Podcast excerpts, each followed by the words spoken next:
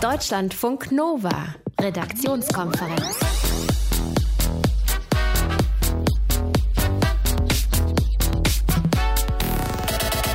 Wer krank ist, gehört ins Bett. Ja, aber wie lange denn? Ein Tag, eine Woche, oder noch länger, was bringt eigentlich die Bettruhe überhaupt?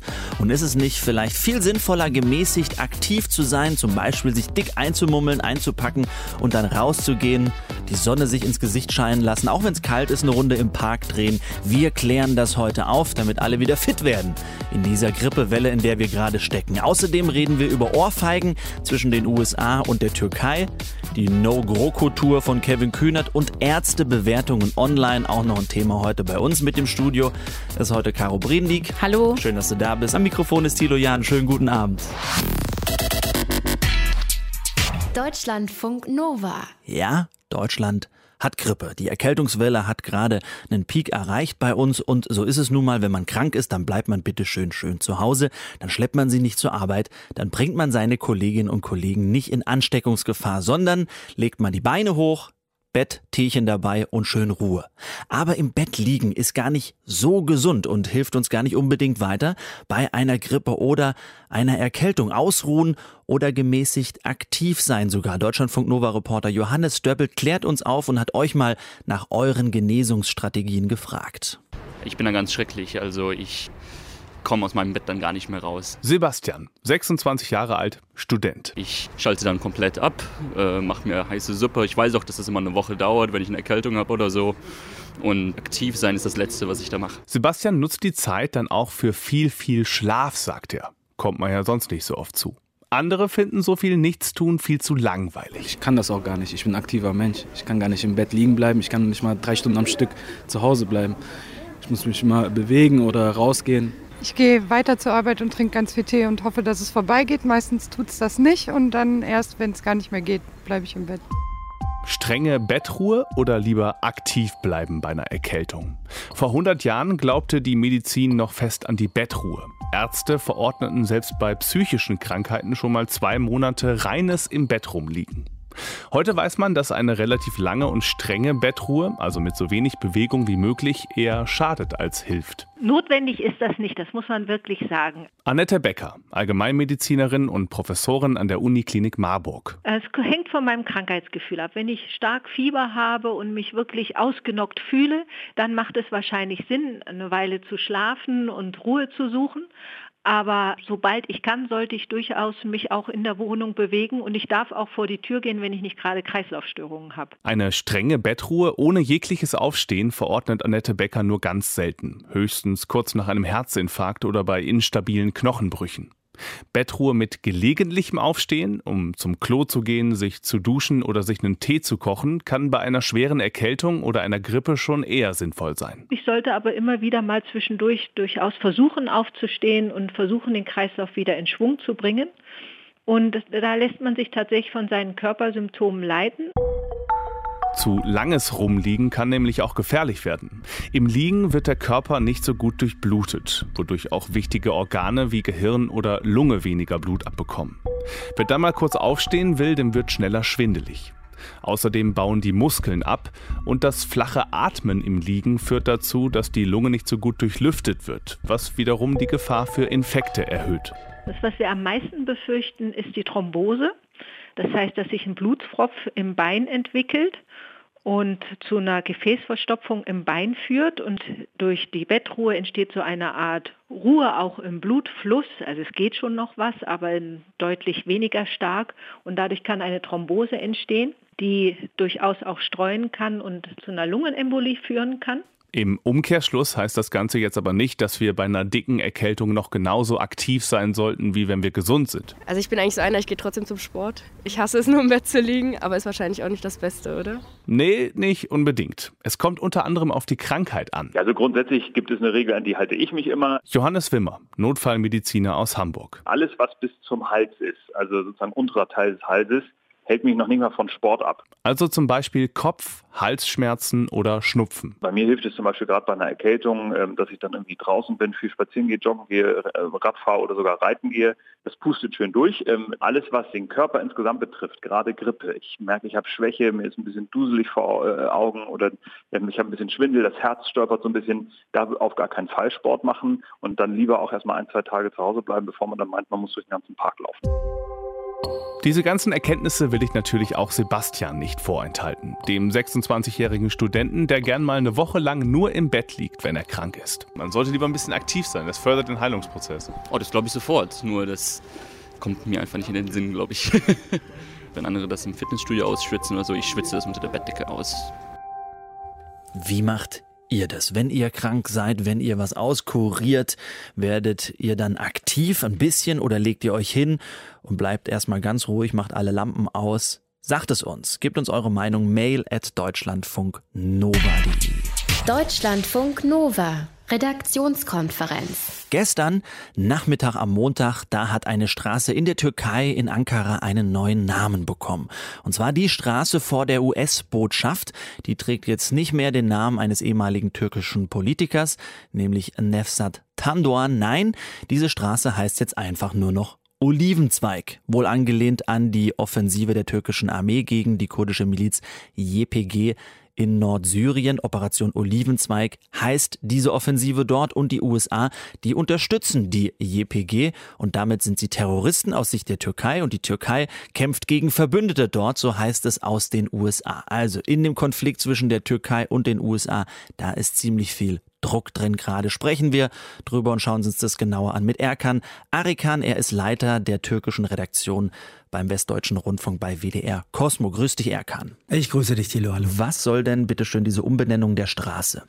Also ehrlich gesagt habe ich so den Eindruck, als wenn das jetzt im ganzen Konflikt jetzt so ein bisschen die Krone aufsetzt. Meiner Meinung nach ist dies eigentlich eine komplette Provokation, die nur innenpolitisch die Stärke von Erdogan und eigentlich von der Türkei generell zeigen will. Nach dem Motto, wir sind auf eigener Augenhöhe mit den Amerikanern.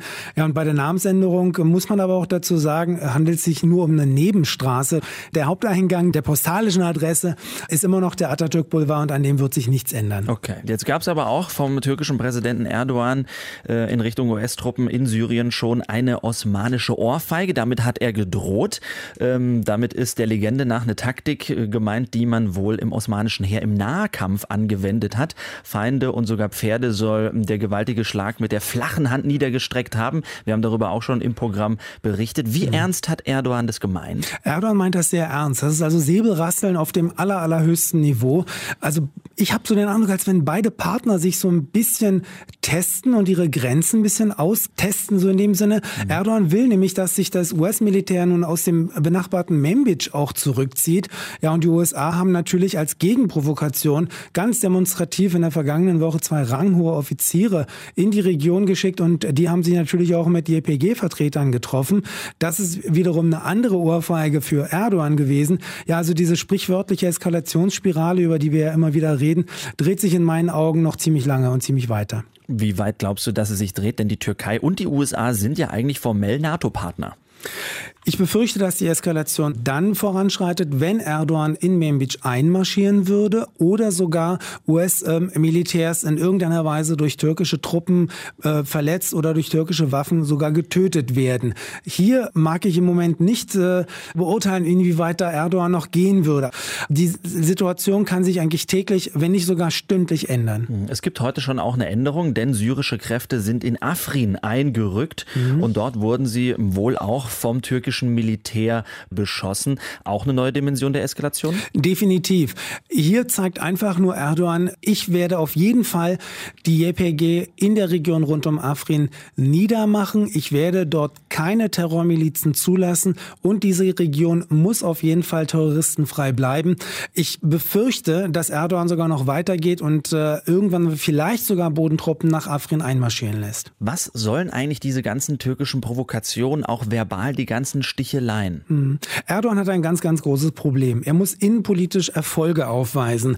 Und sein Ziel sind natürlich im kommenden Jahr die Wahlen. Die Aussichten für einen Sieg sind derzeit ziemlich mau. Und darum hat er sich mit dem russischen Präsidenten Putin eigentlich einen neuen Freund an die Seite gelacht, obwohl die USA ja eigentlich sein ursprünglicher NATO-Partner sind. Ja, und für die Türken ist Russland in militärischer und wirtschaftlicher Sicht wichtiger derzeit als die USA, zumal auch die USA mit der JPG gemeinsam Krieg führt gegen den sogenannten Islamischen Staat. Und das passt dem Erdogan nicht. Und deswegen will er innenpolitisch auf jeden Fall dem türkischen Volk signalisieren, die Amerikaner, die sind mit uns auf einer Stufe und wir können es auch mit denen aufnehmen. Okay, das heißt aber, so eine Ankündigung gab es jetzt noch nicht, dass man irgendwie aus der Türkei hört, ähm, hört mal zu, ähm, Russland hier, shake hands und irgendwie den Mittelfinger Richtung USA. Das gab es jetzt noch nicht, oder? Also ich würde mal sagen, das alles, die ganzen Gebärden, die Erdogan in den letzten Wochen und Monaten gemacht hat und erst recht mit dem Einmarsch in Nordsyrien, ist eigentlich schon die Gebärde als solches, den Stinkefinger zu zeigen.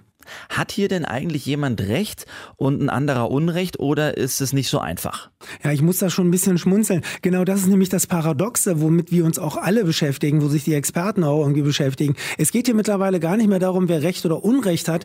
Die Türkei hat bereits im Vorfeld ja Kritik geübt, dass die USA und die JPG zusammenarbeiten. Ja, und eine in meinen Augen auch der größten Sorgen, die Erdogan im Moment hat, ist halt das Erstarken dieser kurdischen Milizen und die sieht er halt als potenzielle Terroristen. Ob es äh, Russland ist oder die Türkei oder die USA, alle drei Parteien wollen eigentlich in Syrien von dem großen Kuchen was abhaben. Und ich glaube, Erdogan provoziert da immer mehr die Amerikaner, um nicht das kleinste Stück von diesem Kuchen zu bekommen. Denn äh, er träumt immer noch von einem großosmanischen Reich und dazu gehört auch der Norden Syriens. Die Beziehungen zwischen den USA und der Türkei sind wegen des Dilemmas um die syrischen Kurden sehr, sehr versteift. Es wird provoziert, es wird gestichelt, es wird gedroht. Eingeordnet hat das für uns Erkan Adikan. Er ist Leiter der türkischen Redaktion bei WDR Cosmo. Deutschlandfunk Nova, Redaktionskonferenz. Mit der Frage, wer sind die eigentlich, die im Netz da immer gleich alles so emotional kommentieren, mit Hass und vor allem wie viele sind es bitteschön, die sofort einen Wutkommentar raushauen über eine Nachricht über Flüchtlinge oder Muslime? Im Dezember, da haben wir das mitbekommen, als in Rheinland-Pfalz eine 15-Jährige erstochen wurde, vermutlich von einem Jungen aus Afghanistan. Da gab es wirklich eine Menge Hass, inklusive Morddrohungen über die rheinland-pfälzische Integrationsministerin Anne Spiegel. Und man liest und denkt, das sind wirklich wahnsinnig viele Menschen, die da in diesem Moment sauer sind. Caro, jetzt äh, muss man aber sagen, ein Forschungsinstitut hat sich es genauer angeschaut. Es stimmt gar nicht, es sind gar nicht so viele. Mhm. Was steckt dahinter? Eine deutsch-britische Forschungsgruppe sagt das. Die haben 3000 Posts im Internet ausgewertet, von Bild.de bis Tagesschau.de und sich die 18.000 Kommentare dazu angeguckt. Die Auswertung liegt dem NDR vor und darin steht, Hass im Internet, das ist jetzt gar keine plötzliche Emotion, die irgendjemanden überkommt und die dann raus muss, sondern das ist gesteuert und inszeniert und zwar von ganz wenigen Leuten, von Rechtsextremen, die so versuchen, ganz viele Leute zu beeinflussen. Wurde klar, wie die das genau machen? Ja, sie koordinieren sich anscheinend ganz gezielt und organisieren sich ganz gut. Das sagt Jule Ebner vom Londoner Forschungsinstitut ISD. Die rechtsextremen Gruppen, die wir beobachten, versuchen sehr oft gezielt die Facebook- oder Twitter-Algorithmen zu manipulieren, indem sie sich zum Beispiel auf Uhrzeiten und Hashtags einigen und dann koordinierte Hasskampagnen machen, um diese in die, in die Top-Trends zu katapultieren. Die Wissenschaftler konnten nachweisen, dass ganz wenige Leute für ganz viele der Kommentare und Likes verantwortlich sind. Und Julia Ebner sagt, das sind vor allem Anhänger der AfD und der identitären Bewegung. Ihr Ziel ist es auf jeden Fall, den politischen Diskurs zu beeinflussen, zu steuern, die Themen zu setzen und ihre Gegner einzuschüchtern, zu diskreditieren oder auch bloßzustellen. Und Julia Ebner sagt eben auch, die Gefahr ist, dass uns Hass im Netz irgendwann ganz normal vorkommt und rechtsextreme Gruppen immer mehr Zulauf bekommen. Also wir halten fest, eine kleine Zahl von Nutzern ist im Netz verantwortlich für eine große Menge Hass. Das ist das Ergebnis einer deutsch-britischen Studie. Deutschlandfunk Nova, Redaktionskonferenz. Liedtexte zu zitieren ist manchmal ziemlich schwierig und eigentlich auch sehr oft peinlich. Nur jetzt passt's eigentlich sehr, sehr gut. Sollen wir es wirklich machen oder lassen wir es lieber sein? Was nach einem Lied vom Fettes Brot klingt, ist gerade eine Textzeile in der SPD. Eins steht fest, diese Antwort, die die SPD findet, die ist nicht Jein, sondern entweder Ja zu einer großen Koalition oder eben Nein. Und ab heute können die SPD-Mitglieder abstimmen. Ich trete als Generalsekretär nicht dafür an, dass es gemütlich wird in dieser Partei. Ich trete dafür an, dass die Mehrheit der Menschen uns wieder die Zukunft des Landes anvertraut. Da freut sich der Generalsekretär der SPD über seine Aufgabe, Lars Klingbeil. Er setzt sich ganz klar für ein Ja zur GroKo ein. Kevin Kühnert, Juso-Vorsitzender, der will lieber Nein. Wieder eine Koalition oder eine Koalition in, ins B ähm, des kleinsten gemeinsamen Nenners ähm, und des schrägen Kompromisses. Und für diese Art der Politik hat es minus 14 Prozentpunkte gegeben letztes Jahr. Und ich vermute, das geht jetzt eher so weiter. Das ist die Debatte eben in der SPD. Wir haben uns gefragt, wie tauscht man sich da eigentlich an der Basis aus, wenn man sich trifft, wenn man darüber spricht, ob eine GroKo kommen soll oder eben nichts. Es gibt ja gerade auch diese Tour, Tour von Kevin Kühnert. Schauen wir uns das genauer an. Wir sprechen mit unserem Reporter Benjamin Dirks, der ist zu einer GroKo oder No-GroKo-Veranstaltung gegangen in Berlin. Grüß dich, Benjamin. Hallo Tilo. Wer geht zu solchen Veranstaltungen? Sind es Leute, die ihre Meinung loswerden wollen oder wollen die sich nur informieren? Also es gab da durchaus Leute, die einfach mal gucken wollten. Ne? Die hatten äh, die Diskussion in den letzten Wochen mitbekommen und den Wind, den Kevin Kühnert gemacht hat. Und nun wollten die mal sehen, wie das denn so abläuft bei der SPD. Aber die meisten, die ich gesprochen habe, die waren schon Mitglieder. Und zwar Mitglieder, denen das durchaus nahe geht, was da in der SPD passiert. Ich finde es halt relativ spannend, dass es mal wieder eine gute, ausgewogene Debatte gibt, dass einfach viel diskutiert wird, auch über viele unterschiedliche Details zum Koalitionsvertrag. Also nicht nur ganz oberflächlich, GroKo oder keine GroKo, sondern auch wirklich es um Details geht, was dann da einfach Punkte sind, die schwierig sind aus sozialdemokratischer Sicht. Ich finde es gut und dass auch so viele Menschen einfach kommen, viele neue Mitglieder. Das ist eigentlich wünschenswert in der Partei, dass man so viel Austausch und Diskussion hat. Also wir haben es gehört, viele neue Mitglieder waren da, Parteimitglieder und ohnehin viele. Äh, die Veranstalter in dem kleinen Kreuzberger Kulturzentrum, in dem das stattgefunden hat, die mussten laufend neue Stuhlreihen aufbauen, weil viel mehr Besucher kamen als erwartet. Was überwiegt da eigentlich bei der Veranstaltung? Die Sorge, dass am Ende äh, nichts mehr von der SPD übrig bleibt oder die Freude, dass man gerade kontrovers ebenso diskutieren darf? Ja, die grundsätzliche Sorge um die Partei klang schon an bei allen da. Aber größer war, glaube ich, die Sorge, dass die SPD nicht mehr das ist, was sie mal war oder was sie in den Augen äh, vieler Besucher sein sollte. Und da herrschte so ein großes Bedürfnis, nicht mehr dauernd über die Posten an der Parteispitze zu reden, sondern tatsächlich über Politik. Ich finde auch, dass man innerhalb der Partei eigentlich über die größeren Ziele, die größeren Visionen, die der sozialdemokratischen Politik zugrunde liegen, diskutieren muss und da auch einfach einen Wettbewerb um die besten Ideen haben muss. Und ich finde, das hat in den letzten Jahren bei der SPD überhaupt nicht stattgefunden. Also dieses Mantra, was man aus der SPD ja häufiger hört jetzt, äh, nicht über Personal zu reden, sondern über Inhalte, das mag jetzt innerhalb der Partei nicht so oft zu hören sein oder tatsächlich stattfinden, aber an der Basis in Kreuzberg, da hat es stattgefunden. Schauen wir uns mal ein bisschen genauer an. Wie ist die Diskussion dort in Kreuzberg verlaufen? Also Kevin Kühnert hat zunächst mal gegen die Große Koalition getrommelt, wie zu erwarten. Äh, den Koalitionsvertrag selbst fände er noch ganz ordentlich verhandelt, sagte er, aber er traue der Union nicht mehr über den Weg. Die habe nämlich gezeigt, dass sie die SPD bei den wichtigen Punkten stets ausbremse. Äh, da nannte er als Beispiel aus der bisherigen Koalition äh, das Rückkehrrecht von Frauen in eine Vollzeitstelle, wenn sie vorher Teilzeit gemacht haben, oder die Solidarrente. Und außerdem hat die SPD in der Koalition seiner Ansicht nach nur noch Tagespolitik gemacht, also dieses Klein-Klein, durch das man sich nicht mehr profilieren kann.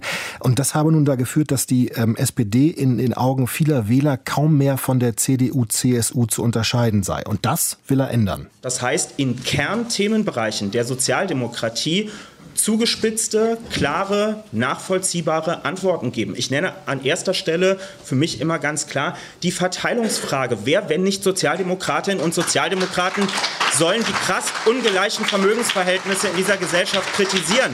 Ja, man hört das schon am Applaus. Der Kühnert fand da viel Zuspruch auf der Veranstaltung und ich würde auch sagen, dass eine Mehrheit der Anwesenden eher kontra GroKo eingestellt war. Aber es waren noch einige da, die sagten dem Kevin Kühnert gerade raus, dass er sie nicht überzeugt habe, wie, wie diese Teilnehmerin. Wenn es doch so ist, dass in allen anderen europäischen Ländern die sozialdemokratischen Parteien am Boden liegen und an Macht verlieren, warum sollten wir das jetzt in dieser Zeit aus der Hand geben? Und da gab es viele solcher Fragen.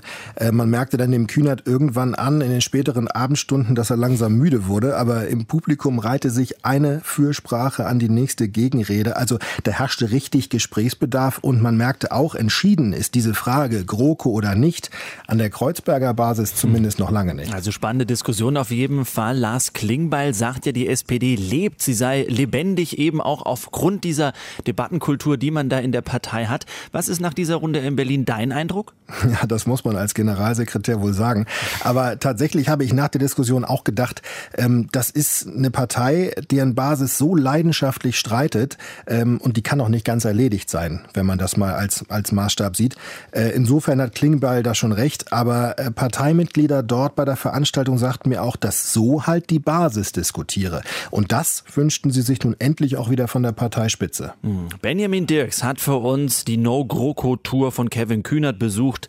In Berlin ab heute dürfen rund 460 Menschen, die SPD-Mitglied sind, abstimmen, eben über ein Ja und ein Nein zur GroKo. Und wir halten fest, an diesen Abenden dieser No-GroKo-Tour wird auf jeden Fall eins gemacht, nämlich ordentlich diskutiert. Deutschlandfunk Nova, Redaktionskonferenz. Also mein Zahnarzt, der kommt da sehr gut weg im Netz. Zu lesen ist da zum Beispiel kaum Wartezeiten, gut organisiert, ruhige, besonnene Ausstrahlung, nimmt sich sehr viel Zeit. Note 1 von drei Bewertern. Lediglich eine 4 gibt's bei den Parkmöglichkeiten und eine 3 beim Punkt öffentliche Erreichbarkeit. Das sind alles Schulnoten und so macht man das eben auf dem Ärztevergleichsportal Yameda. Heute stand ja Meda vor Gericht, mal wieder, vor dem obersten Zivilgericht in Deutschland, dem Bundesgerichtshof. Da ging es um eine Kölner Hautärztin und die wollte, dass Yameda ihr Profil löscht. Und das hat sie auch erreicht. Caro hat sich ein bisschen genauer angeschaut. Wie haben die Richter da entschieden? Also kurz gesagt ist es so, äh, die Ärztin hat vor Gericht gewonnen. Ihr Profil muss gelöscht werden, aber das heißt trotzdem nicht, dass alle anderen Ärzte, die vielleicht von Yameda auch genervt sind, jetzt aufatmen können. Gut, müssen wir es ein bisschen aufdröseln an dieser Stelle. Die Ärztin hat recht bekommen. Warum genau? Da geht es um das Werbesystem von Yameda. Es gibt da zwei verschiedene Optionen für Ärzte. Also sagen wir mal, ich bin jetzt Augenärztin, dann habe ich automatisch ein Profil bei Yameda, ob ich ich will oder nicht. Wenn ich Yamida Geld zahle, dann kann ich mir ein ganz tolles Profil anlegen mit Bild und Beschreibung und Schnickschnack. Oder ich zahle Yamida kein Geld, dann habe ich nur ein einfaches Profil, aber dann wird auf meiner Seite auch noch Werbung angezeigt, nämlich für andere Augenärzte in der Gegend und zwar für die, die Yamida Geld geben für dieses Luxusprofil. Und so hat die Hautärztin aus Köln jetzt argumentiert, dass das eben unfair sei.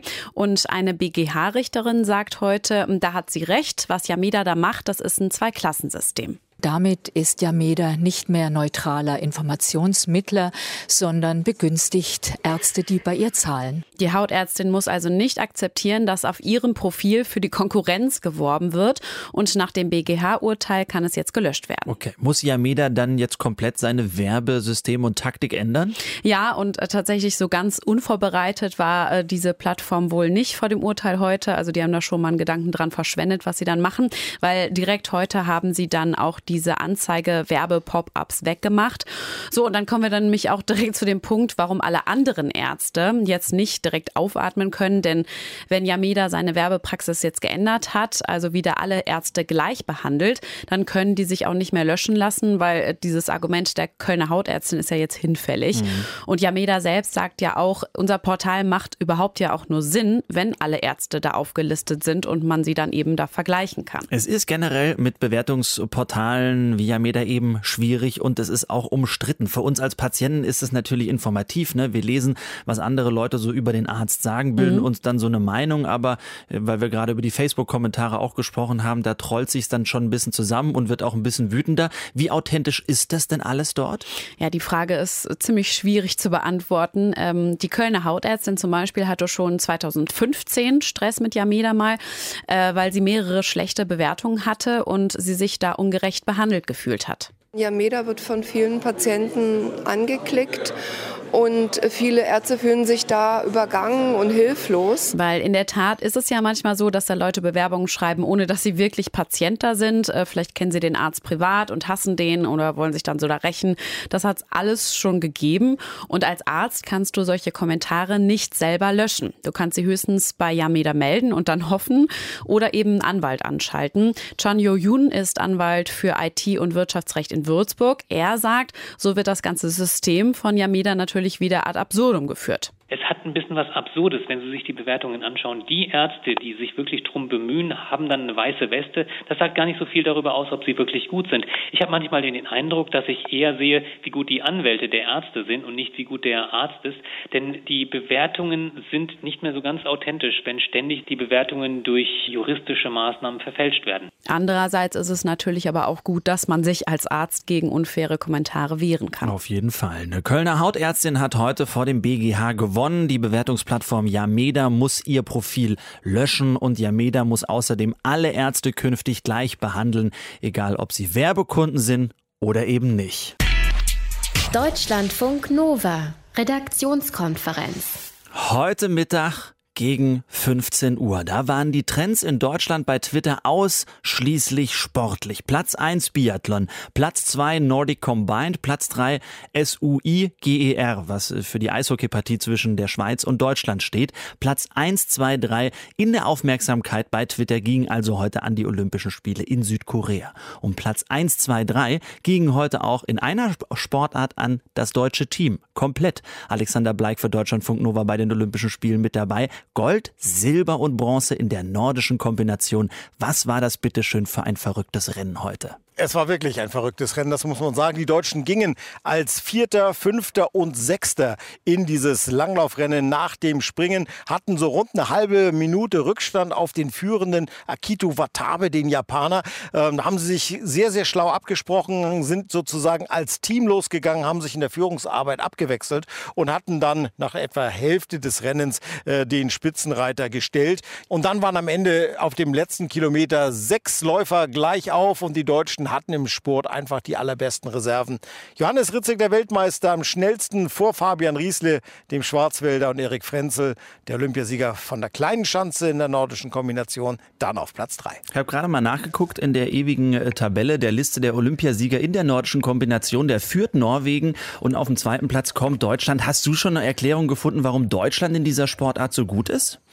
Ja, das ist ganz verrückt. Es gibt einfach nicht so viele Länder, die diese Sportart wirklich so intensiv betreiben, wie das bei uns der Fall ist. Wir haben eine lange Tradition. Es gibt immer wieder, gerade eben im Schwarzwald, in Bayern und auch in Sachsen, Athleten, die dieses ausprobieren. Manche, die einfach zum Skispringen alleine nicht gut genug sind oder andere Langläufer, die auch das Talent zum Springen haben. Es gibt einfach nicht so viele Länder, in denen das so sehr populär ist. Wir bleiben mal ganz kurz bei der Tradition, denn eine der ältesten äh, Eishockey Tradition, die muss wohl ausfallen bei diesen Spielen. Nach dem Spiel gibt man sich ja in der Regel die beiden Teams dann nochmal ganz kurz die Hand. Das soll man jetzt wohl nicht mehr machen, weil man äh, Angst hat vor dem Norovirus. Hat man das denn mittlerweile im Griff? Es war ja auch ein Problem am Anfang der Spiele. Ja, es war ein Problem. Allerdings betraf es nicht die Sportler, sondern hauptsächlich äh, Sicherheitspersonal, äh, das hier in doch äh, sehr beengten Unterkünften zusammen wohnt. Und da hat sich die Anstreckung dann doch sehr schnell fortgesetzt. Insgesamt gesehen sind bislang eigentlich nur zwei Sportler, zwei Schweizer Sportler vom Norovirus betroffen gewesen. Die sind schnell in Quarantäne gekommen, sodass sich das nicht weiter ausgebreitet hat. Beim Eishockey halten es die Spieler unterschiedlich. Nach dem Spiel der Deutschen gegen die Schweiz, nach dem Sieg in der Verlängerung haben einige die Handschuhe ausgezogen, andere haben sie anbehalten. Also nicht alle haben wirklich Angst vor Ansteckung. Wie geht's weiter für das deutsche Eishockey-Team jetzt?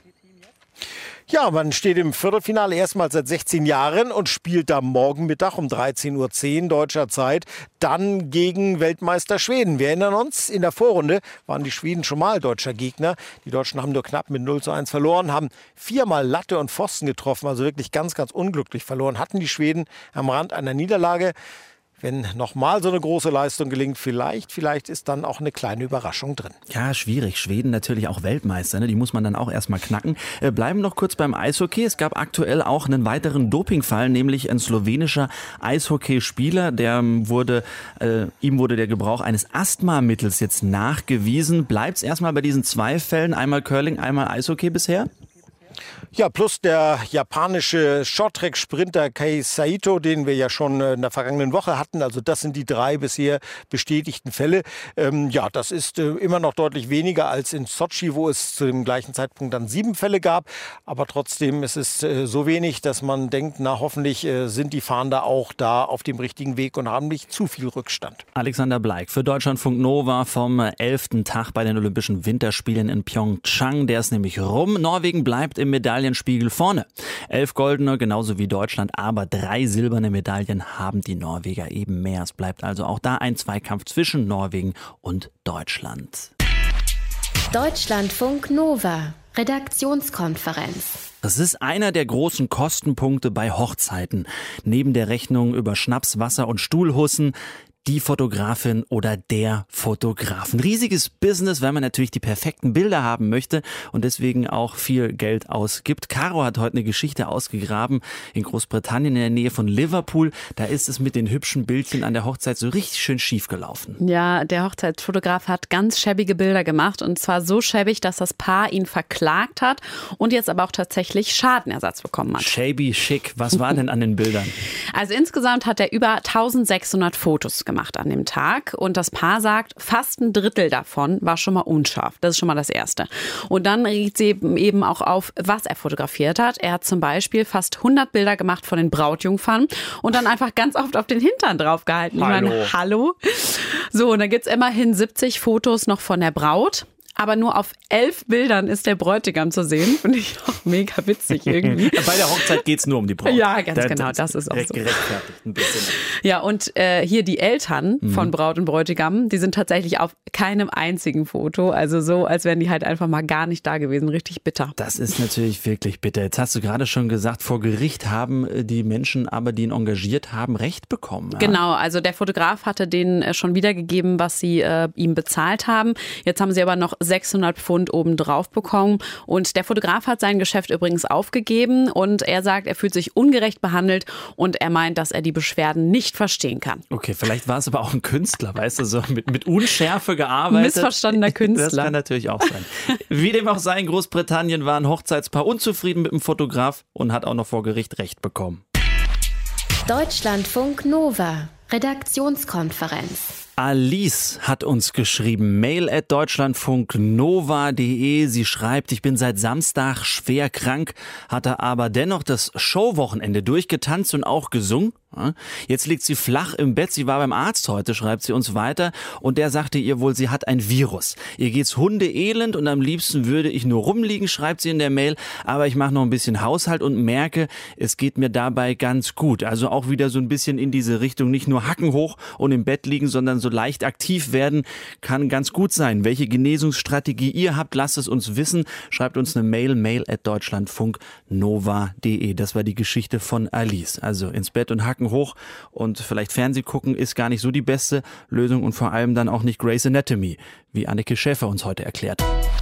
Deutschlandfunk Nova, Wissensnachrichten.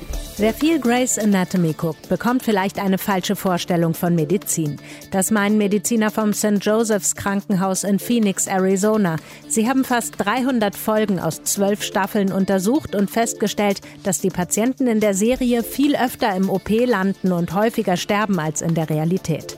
In den untersuchten Grey's Anatomy Folgen wurden 70 Prozent der Patienten mit Verletzungen operiert. In der Realität sind es im Schnitt 25 Prozent. Gestorben sind in der Serie mehr als 20 Prozent der Patienten, in der Realität sind es sieben. Die Vergleichszahlen kommen von einer Datenbank, in der Informationen über eingelieferte Verletzte in den USA gesammelt werden. Die Mediziner schreiben, dass Menschen, die Arztserien gucken, möglicherweise falsche Erwartungen haben, wenn die Serien so weit von der Realität entfernt sind. Manche finden es praktisch, anderen graut davor. Was wäre, wenn man unter der Haut einen Chip hat, mit dem man sich ausweisen und bezahlen kann? Ein Fall sorgt im Moment in Australien für Aufsehen. Dort hat sich ein Mann den Chip vom Verkehrsticket unter die Haut gesetzt. Jetzt braucht er nur den Arm zu heben und kann Bahn fahren. Auch andere Technologiefreaks machen sowas. Rechtlich ist das allerdings alles nicht so einfach, schreibt ein Jurist der Uni Canberra auf dem Wissenschaftsportal The Conversation. Es gibt keine Gesetze, die solche Cyborgs, also Robotermenschen, in irgendeiner Weise schützen. Stattdessen gelten traditionelle Regeln wie die über Eigentum oder Gesundheit. Das Bahnticket ist nämlich streng genommen Eigentum der australischen Verkehrsbetriebe und Mediziner dürfen auch nicht einfach so Chips implantieren. Der Jurist schreibt, dass solche Do-it-yourself-Tech-Implantate gerade ziemlich in Mode sind, aber rechtlich noch überhaupt keine Grundlage haben. Angst, Wut und Misstrauen schüren, Verschwörungstheorien verbreiten. Wer Lust hat, mal selber Fake News zu machen, für den gibt es seit heute ein Online-Spiel. Entwickelt haben es Forscher der Universität Cambridge und ein niederländisches Journalistennetzwerk. Auf fakenewsgame.org sollen die Spieler sich ihre eigene Öffentlichkeit für Newsseiten schaffen und die Leser manipulieren. Dahinter steckt eine ernste Absicht. Die Macher glauben, wer sich einmal in solche Strategien hineingedacht hat, der wird nicht mehr so leicht Opfer von Falschmeldungen und Manipulationen. Das Spiel soll sozusagen mentale Antikörper entwickeln, um Täuschung zu widerstehen und sie zu erkennen. In einer Studie haben Forscher der Uni auch schon herausgefunden, dass es wie ein psychologischer Impfstoff wirkt, wenn Menschen sich kurz mit solchen Taktiken beschäftigen. Bisher ist das Spiel auf Englisch, es sollen aber weitere Versionen entwickelt werden, zum Beispiel für die Ukraine, wo Desinformationskampagnen weit verbreitet sind. Deutschlandfunk Nova. Bei uns in Deutschland da wird die Überwachung sehr, sehr kritisch gesehen. Sobald eine Kamera hier aufgehängt wird, da regt man sich auch schon darüber auf. In China wird eine Kamera nach der anderen installiert und keiner hat was zu meckern, denn dort hat die chinesische Regierung laut offiziellen Dokumenten den Plan bis 2020 die Videoüberwachung allgegenwärtig, vollständig vernetzt und voll steuerbar zu machen. Polizisten sollen unter anderem dort Brillen tragen, die über das Netz mit der Polizeidatenbank verbunden sind. Wenn im Gesichtsfeld eine gesuchte oder verdächtige Person dann auftaucht, bekommt die Poliz der Polizist oder die Polizistin ein Signal. Wie dieser überwachte Alltag in China dort abläuft und welche Vorteile es durchaus haben kann, überwacht zu werden, das klären wir mit unserem Korrespondenten mit Steffen Wurzel in Shanghai. Grüß dich, Steffen. Hallo, grüß dich. Wenn du in Shanghai zur Haustür rausgehst, wo und wie wirst du genau überwacht? Das ist immer so ein Klischee, aber es stimmt wirklich. Es, es, ist wirklich kein Witz. An jeder Straßenecke hängt hier eine Überwachungskamera. Das sagt man ja immer so einfach, aber es stimmt hier einfach. Und es geht sogar noch einen Schritt vorher los. Wenn du mich fragst, wie ist es, wenn du aus der Haustür gehst, äh, direkt im Aufzug, ich wohne im neunten Stockwerk, da hängt eine Kamera und dann unten im Flur hängen auch seit neuestem übrigens erst zwei kleine Kameras. Die gehören natürlich jetzt nicht irgendwie einer Polizeibehörde, aber weil in China ja alles irgendwie staatlich ist, so richtigen Privatbesitz von Grund und Boden gibt's ja immer noch nicht, hat da, kann man schon von ausgehen, der Staat auch einen Zugriff auf diese Kameras, direkt oder indirekt, oder kann die zumindest abfragen. Deswegen, ich werde wirklich auf Schritt und Tritt überwacht. Mhm. Jetzt geht China noch einen Schritt weiter eben mit dieser großen Kampagne zur Gesichtserkennung und mit dieser Software. Die erfasst dann auch die biometrischen Daten, werden dann mit der Datenbank abgeglichen. Denkst du denn, dass deine biometrischen Daten auch irgendwo gespeichert sind? 100 Prozent. Also da habe ich überhaupt keinen Zweifel dran. Das liegt zum einen daran, dass ich als ausländischer Journalist sowieso in China auf dem Kika der Behörden bin. Ob ich das will oder nicht und ob ich das mitkriege oder nicht, davon kann ich einfach ausgehen, dass ich überwacht werde. Und das Zweite ist, dass generell ähm, man, das wird nicht offiziell bestätigt, aber man liest, dass die chinesischen Behörden grundsätzlich von jedem Menschen, der sich in diesem Land aufhält, die biometrischen Daten speichern möchte. Ob sie das hinkriegen bei irgendeinem tibetischen Hinterwäldlerdorf, das bezweifle ich. Aber in den Großstädten, wie zum Beispiel Shanghai oder Peking oder Shenzhen oder sowas, dass da die Leute in irgendeiner Datenbank auftauchen, davon muss man inzwischen ausgehen. Und es kommt noch ein weiteres dazu. Die Technik ist inzwischen einfach irre weit ausgereift. Ich habe da so, so, so Tests gesehen. Du kannst inzwischen innerhalb von Sekundenbruchteilen, wenn du gefilmt oder fotografiert wirst, dein Gesicht, deine biometrischen Daten abgleichen mit dieser Datenbank und sofort poppt dann Tilo Jan auf auf dem Display. Ja, mag ja vielleicht äh, eine nette Spielerei sein oder vielleicht auch ein beklemmendes Gefühl, je nachdem, wie man es einschätzt. Gibt es denn irgendwelche Orte, wo keine Bilder und kein Ton von dir aufgezeichnet werden? Da fragst du mich was. Ich denke äh, manchmal immer, dass ich im, auf dem Klo und im Badezimmer und vielleicht im, im Schlafzimmer keine Überwachung habe, aber da würde ich jetzt nicht die Hand für ins Feuer legen. Nee, Scherz beiseite. Es ist natürlich so, dass wenn ich hier die Städte verlasse oder wenn ich in irgendeinem Park unter einem Baum sitze, dann geht das nicht. Aber was mir einfach ganz subjektiv aufgefallen ist, seit gut zwei Jahren wohne ich ja hier in Shanghai und mache eigentlich alles mit dem Fahrrad und äh, immer wieder sehe ich auch irgendwelche Arbeiter, die an der Straßenecke stehen und an dem Schild Schilder, noch eine Kamera aufhängen. Das ist vor allem im letzten Jahr enorm viel geworden.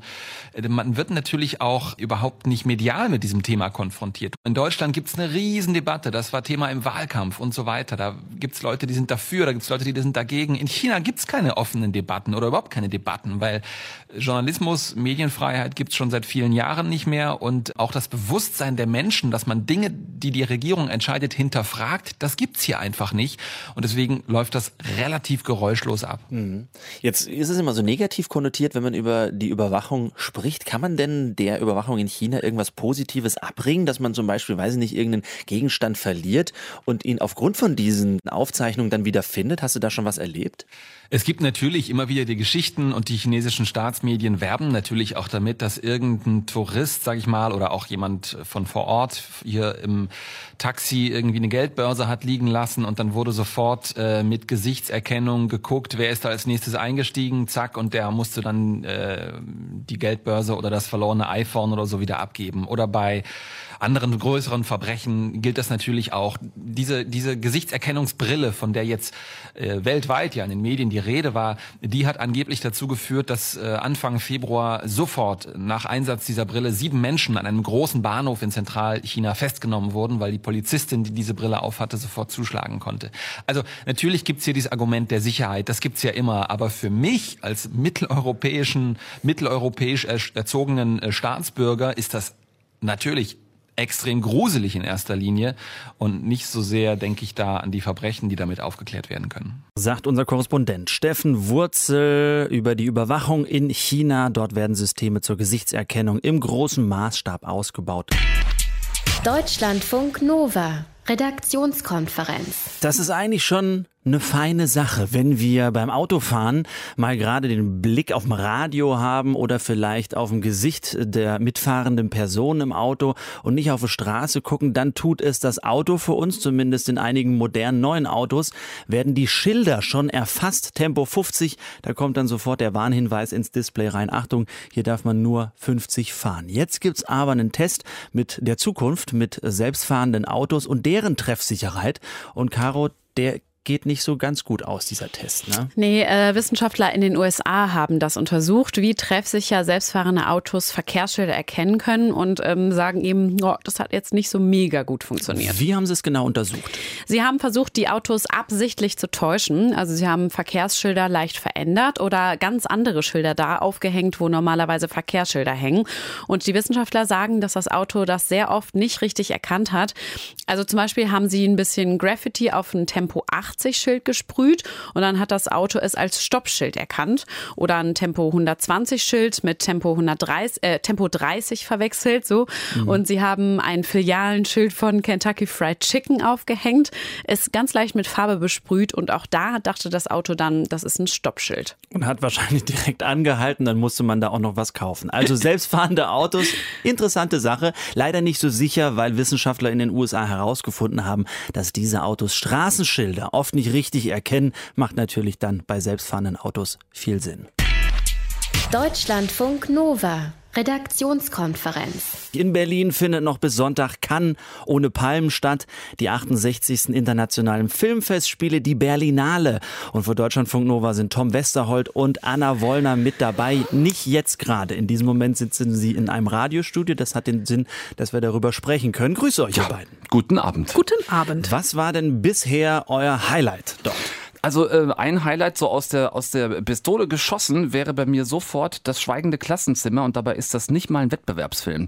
Der läuft in Berlinale Spezial, ist der neue Film von Lars Kraume, erzählt die Geschichte einer DDR-Abiturientenklasse in den 50er Jahren, die es gewagt haben, eine Schweigeminute einzulegen. Das ist eine wahre Geschichte und dafür letzten Endes mehr oder weniger alle im Klassenverband aus der Schule geflogen sind. Mhm. Ganz toller Film. Und äh, was, wie sieht es mit den deutschen Filmen also generell aus? Was überzeugt da so in Berlin? Ja, äh, das scheint tatsächlich ein, ein, guter deutscher Jahrgang zu sein, ja. weil mein Highlight in diesem Jahr oder eines meiner Highlights in diesem Jahr ist tatsächlich Transit, der neue Film von Christian Petzold. Jop. Mit einem großartigen Franz Rogowski, der auch Shootingstar der diesjährigen Berlinale ist, und äh, Paula Beer, die Anna Segers Romanverfilmung äh, aus den 40er äh, Jahren, wo sie ihre eigene Flucht verarbeitet, ähm, aber äh, transportiert bzw. transferiert Schritt in die Gegenwart. Der Film spielt in Marseille und ähm, hier trifft also dieser historische Stoff wirklich mit der Gegenwart aufeinander und wie Petzold das umgesetzt hat und mit diesen verschiedenen Zeitebenen spielt, ist einfach nur großartig. Fantastisch, ja.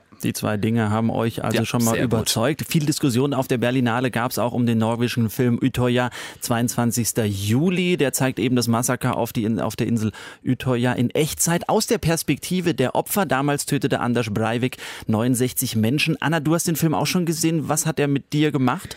Es ist ähm, ein Film, der ein, ähm, eigentlich ist es so eine Tour de France, weil dieser Film besteht aus einem einzigen Schnitt, also so ein bisschen Victoria. Ähm, eine einzige Einstellung und die Kamera ist immer bei Kaya, einem jungen Mädchen, 19 Jahre alt, die wir wirklich komplett begleiten auf dieser Insel und ähm, genauso hilflos und orientierungslos sind wie sie und einfach miterleben müssen, was da passiert.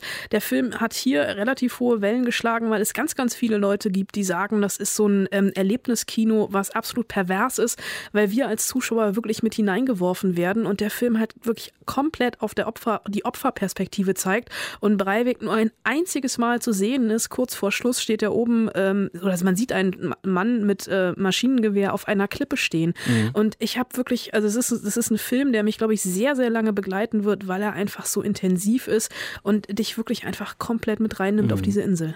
Muss man sehen, wahrscheinlich. Er hat noch keinen deutschen Verleih, also ich hoffe aber, dass er bei uns ins Kino kommen wird. Heute geht's weiter, auch mit einem Verleih beziehungsweise mit einer Auszeichnung. Tom, wir können es leider nicht sehen, aber du hast einen Anzug an. So. William Defoe. Ich trage sogar eine Krawatte für Herrn Defoe. Richtig, der bekommt die Hommage heute Abend im Berlinale Palast, also den Berlinale Ehrenbär, wird ausgezeichnet. Das ist eigentlich so eine Lebenswerkauszeichnung, nach der man aber trotzdem noch weiter arbeiten darf. Also er muss nicht aufhören. Und äh, bin sehr gespannt, wie, wie er den entgegennimmt, diesen, diesen Ehrenbär. Äh, was er sagen wird, wird ein sicherlich äh, feierlicher Moment heute. Euch viel Spaß. Danke. Und eine gute Show. Jawohl. Tschüss. Bis dann. Tschüss. Tschüss. Deutschlandfunk Nova. Redaktionskonferenz. Ja, wir haben heute auch gefeiert. Caro, du hast es dir heute auch schon nochmal angeschaut. Ja. ja, das war einfach so toll. Ritzek holt Gold, Silber, Riesler und Bronze, Frenzel. Sensationell, Deutschland, deutsche Meisterschaften 1, 2, 3, das gibt's doch gar nicht. Das ist ja historisch. Das war so schön heute. In der nordischen Kombination drei Medaillen eben für Deutschland. Das ganze Bouquet. Bronze, Silber und Gold auch. Es hat leider noch nicht gereicht. denn Die Norweger sind immer noch da ganz oben im Medaillenspiegel. Mhm. Aber da kann man doch trotzdem irgendwie die mal irgendwann verschubsen. Aber das war so trotzdem so geil. Ein Highlight für diesen Dienstag. Das halten wir auf jeden Fall fest. Das war die Redaktionskonferenz. Wir sind morgen wieder für euch da. Caro Brendig und Thilo Jan sind raus. Tschüss. Tschüss. Deutschlandfunk Nova. Redaktionskonferenz. Montag bis Freitag ab 18.15 Uhr. Mehr auf deutschlandfunknova.de.